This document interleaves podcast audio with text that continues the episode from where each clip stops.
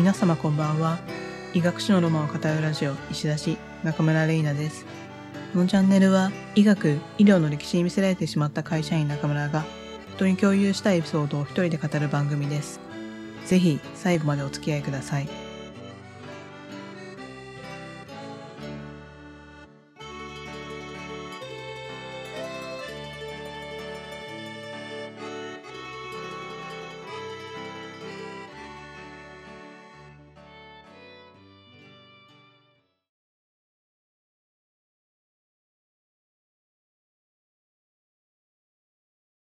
さて、今回はですね、痛々病についてお話をしていこうと思います。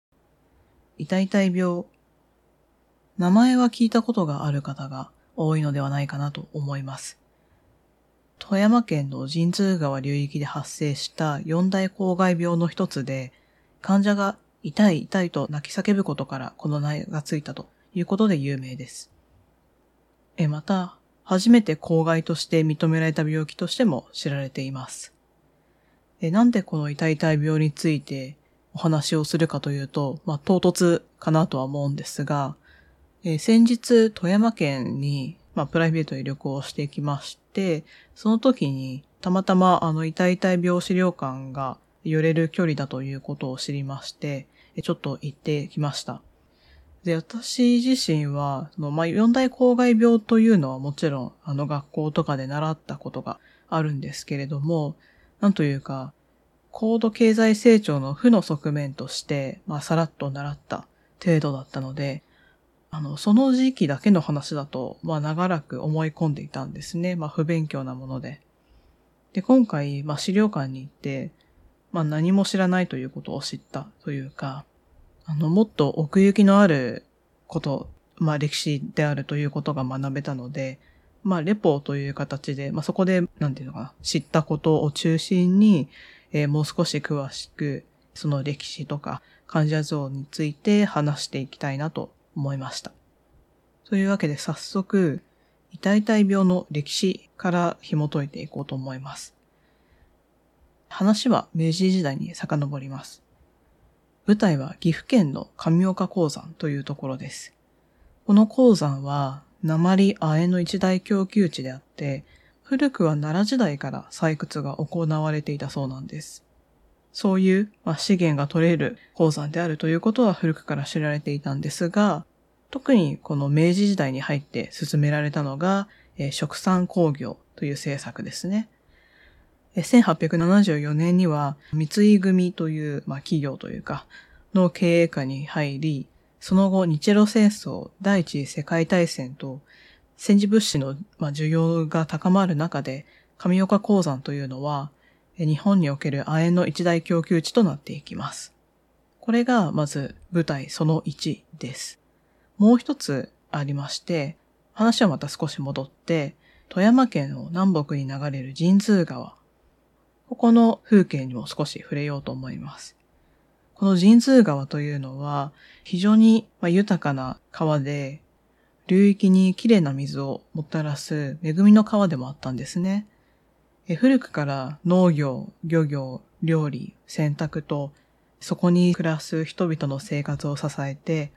それは昭和に水道が整備されるまでずっと続いていました。でそこの流域の住民たちはその恩恵に預かって、比較的食べ物にも困らない穏やかな生活をしていいたんですが、それが少しずつ変わっていったのが明治中頃でした。徐々に異変が起こっていったんですね。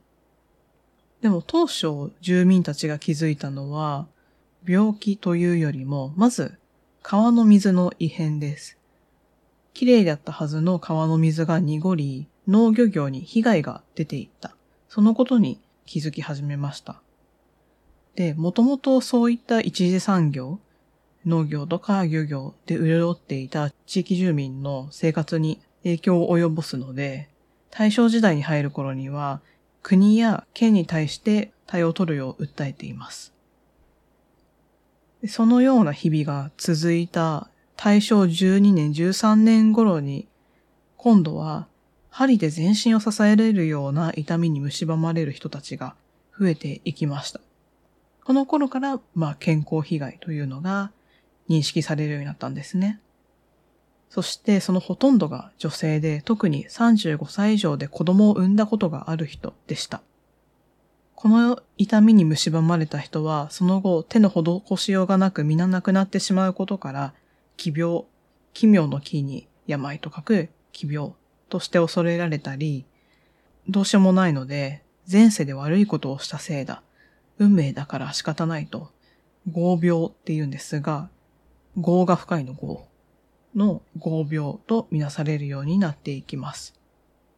しかし、これほど流域住民を恐れさせた病は、実は昭和30年代まで富山県でさえ多くの人は存在も知らなかったとも言われています。本当に神通川、あの今の富山市の流域だけで広まっていった病だったんですね。全国にそれが知られるようになったのは、1955年8月4日の新聞報道でした。そこでは、萩野昇という富山県のお医者さんが、他の当時の名医らと組んで調査に取り組む。そういうことが全国に報じられました。そしてこの報道を機に、ようやく痛々病という、まあ、ある種地方病だった病が全国に知られることになります。そして調査の結果、1961年には亜鉛の生産過程で生じる排水に含まれるカドミウムが原因であるという説が発表されます。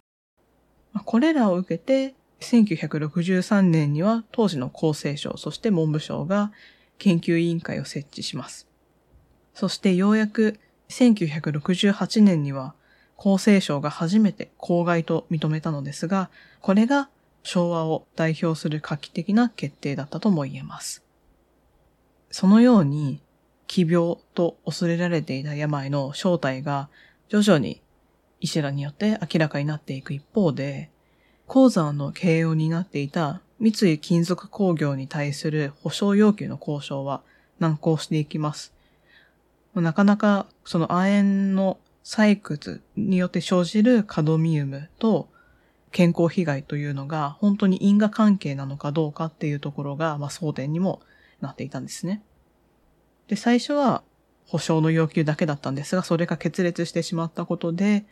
1968年に住民側は三井に対して裁判を起こし、まず一審で勝訴します。三井側はすぐ控訴するんですが、1972年の二審判決でも住民側の勝訴となり、企業の責任が認められることになりました。これを受けて、三井はすぐに住民と話し合いを行って、土壌汚染の解決、公害防止、痛々病の賠償、この3つの内容に関して住民側と文書を締結しました。これ以降、企業はこの公害の影響に真摯に向き合い、現在では神通川流域は以前のような美しい環境を取り戻しています。私もこの資料館に行くときに、えー、流域をちょっと歩いたりもしたんですが、非常に美しい田園風景が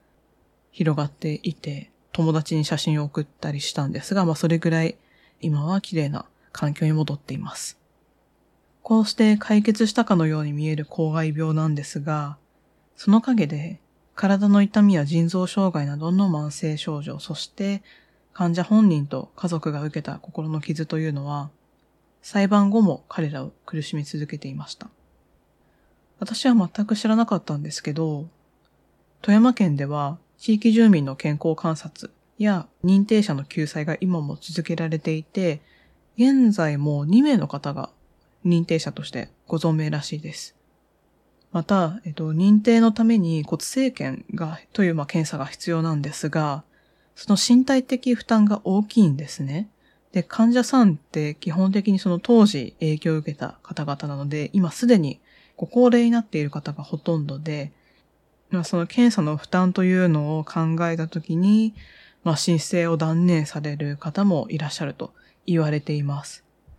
まあ、そこでですね、2022年、去年ですよね、は、あには骨制限をしないで認定された患者さんがいるとのことだったんですけれども、本当に、なんというか、こんな最近まで話があるなんて全く知りませんでした。本当に恥ずかしながら。まあそういう意味でですね、確かにその学校で習うようなことっていうのは歴史の教科書に載ってる範囲なのかもしれないですが、必ずしも全てが過去の話になっているわけではないということを、まあ、忘れてはならないなと改めて思います。ここまでがまず歴史の話なんですけれども、まあ、それを受けて展示を見て思ったことというのが二つありまして、特に何というのかな。西洋医学の相対化っていうことにも関連するのかなと思っています。あの、いずれ西洋医学の相対化っていう話はしようと思っているんですが、まあ、それを考えていったときに、たまたまこの展示を見て、ちょっと重ねて思うことがありました。一つがですね、まず精神面の影響ですね。痛い痛い病ってすごくこう、痛い痛いと叫ばれていた、その痛みということが非常に特徴的な疾患だというふうに認識されていると思うのですが、それだけではない、もっと広がりのある理解をすべきだなと思ったというのが一つ目です。えっと、患者さんの多くを占めた成人女性というのは、農村地帯においては重要な働き手の一人であることから、彼女らが床に伏せってしまうというのは、働き手を失うことを意味するんですね。そのため、過去の、もしくは今も多くの病気がそうであるように、一つに患者家族への経済的影響というのは大きいものでした。それと同時に、あの、家を支える存在であった女性たちにとって、妻、母として家族の世話ができず、非常に辛い思いをしたというエピソードが印象に残りました。まあ、一旦現代的なジェンダー論というのは置いておいて、一般的に人として自分が本来やるべきだと考えていることが何もできず、ただ家族の世話になること、なるしかないことに対する不甲斐なさというのは想像できるんじゃないかなと思います。まして、まあ、本来なら学校に行ったり、まあ、楽しく遊び回ったりできるはずの子供たちが犠牲となって働きに出たり、あとは、これも書いてあって、なるほどなと思ったんですけど、床の振動でも痛みがすごく出るらしいんですね。なので、その母親を苦しめないように、静かに過ごさなければならない、そういう子供たちの姿を、ただ布団から眺めることしかできない、そういう時の辛さというのは、まあ、家族の役割が明確であった当時は、まあ、なおさら大きかったんじゃないかなと考えられます。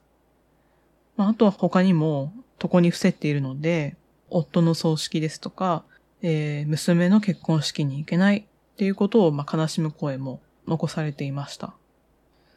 で、これほどまでに辛い思いをすると、多くの人というのは、なぜそうなってしまったのか、なぜ自分にそんなことが降りかかってしまったのか、そういう説明が必要になるんですね。まあ、それが一つ、合病という発想、つまり、前世で悪いことをしたから仕方がないんだ、という発想につながります。これは特に伝統的な社会や価値観で多く見られますけれども、現代の日本であっても全然まだ想像できるはずと思います。わかりますよね。結構、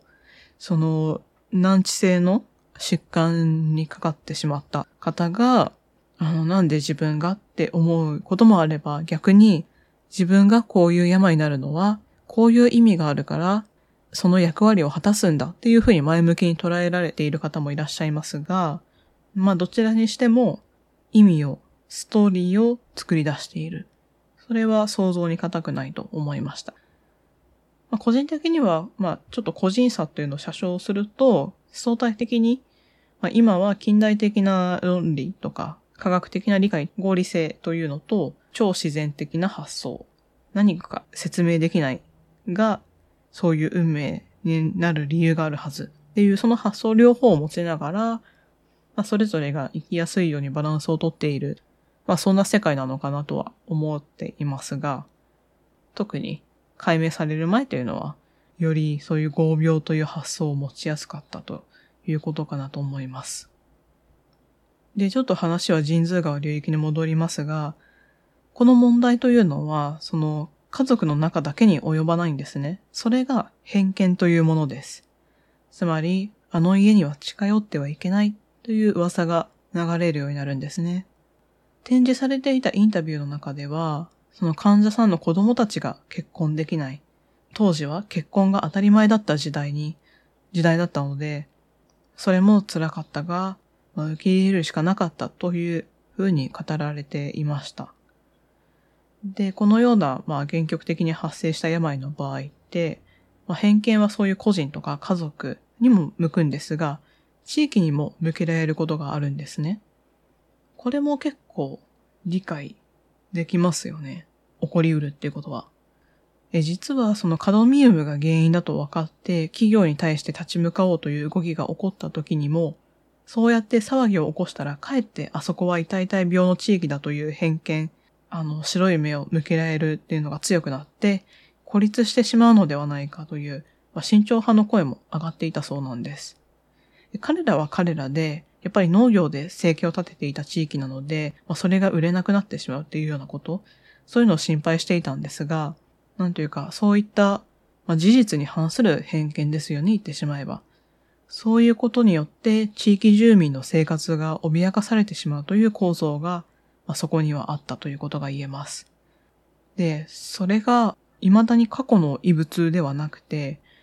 21世紀にも似たようなことが未だに発生するっていう事実を前に、うん、我々一人一人が改めて胸に手を当てるべきところがあるのではないかなと思ったのが、まず一つ目の率直な感想でした。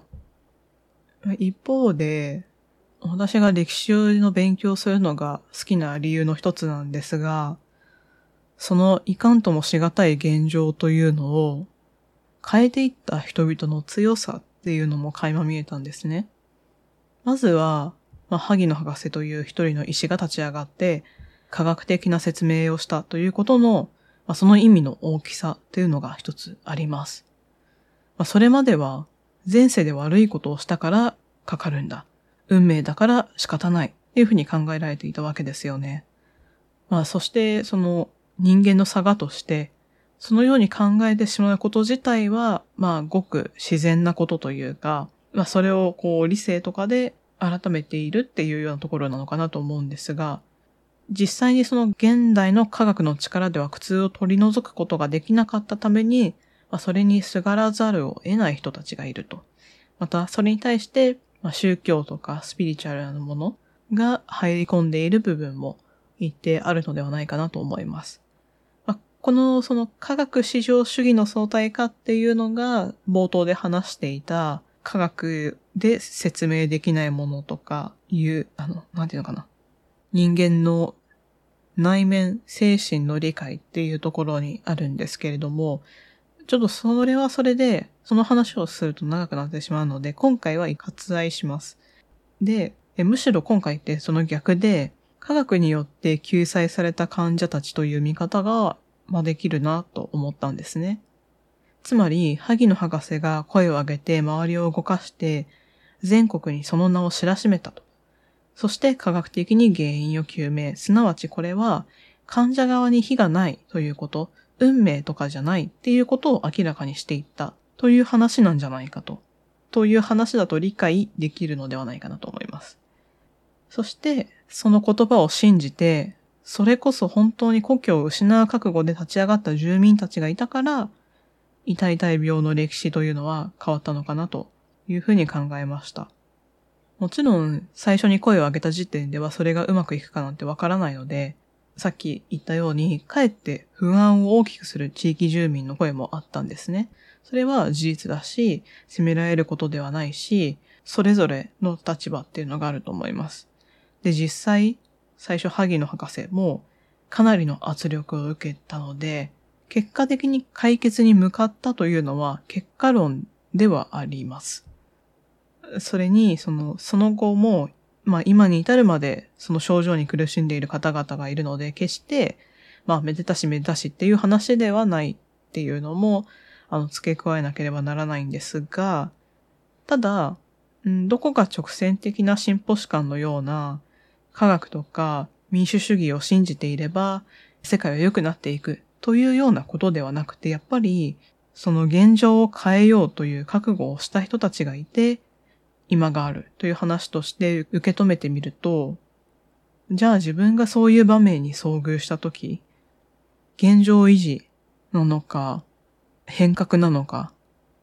しかも自分の生活がかかっているっていう場面に遭遇したときに、どんな風に世界に働きかけるんだろうな、なんてことを、まあ、今回思ったりしました。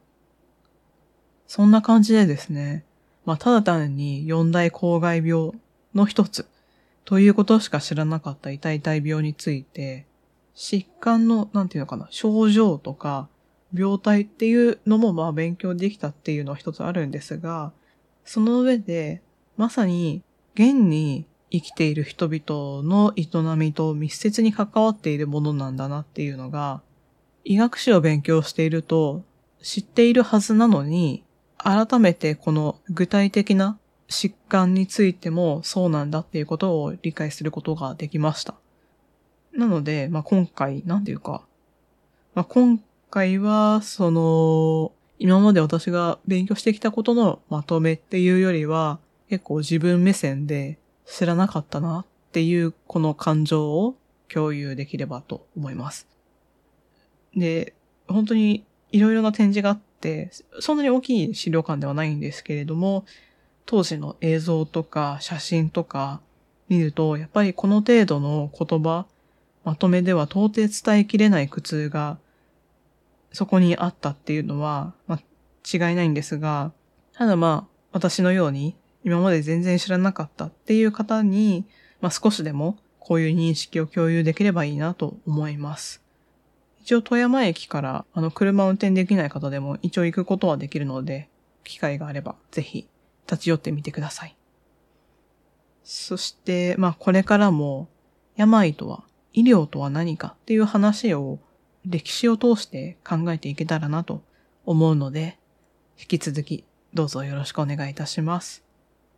えというわけで、えー、今回の石ラジはここまで。最後までお付き合いいただきありがとうございました。また次回お会いしましょう。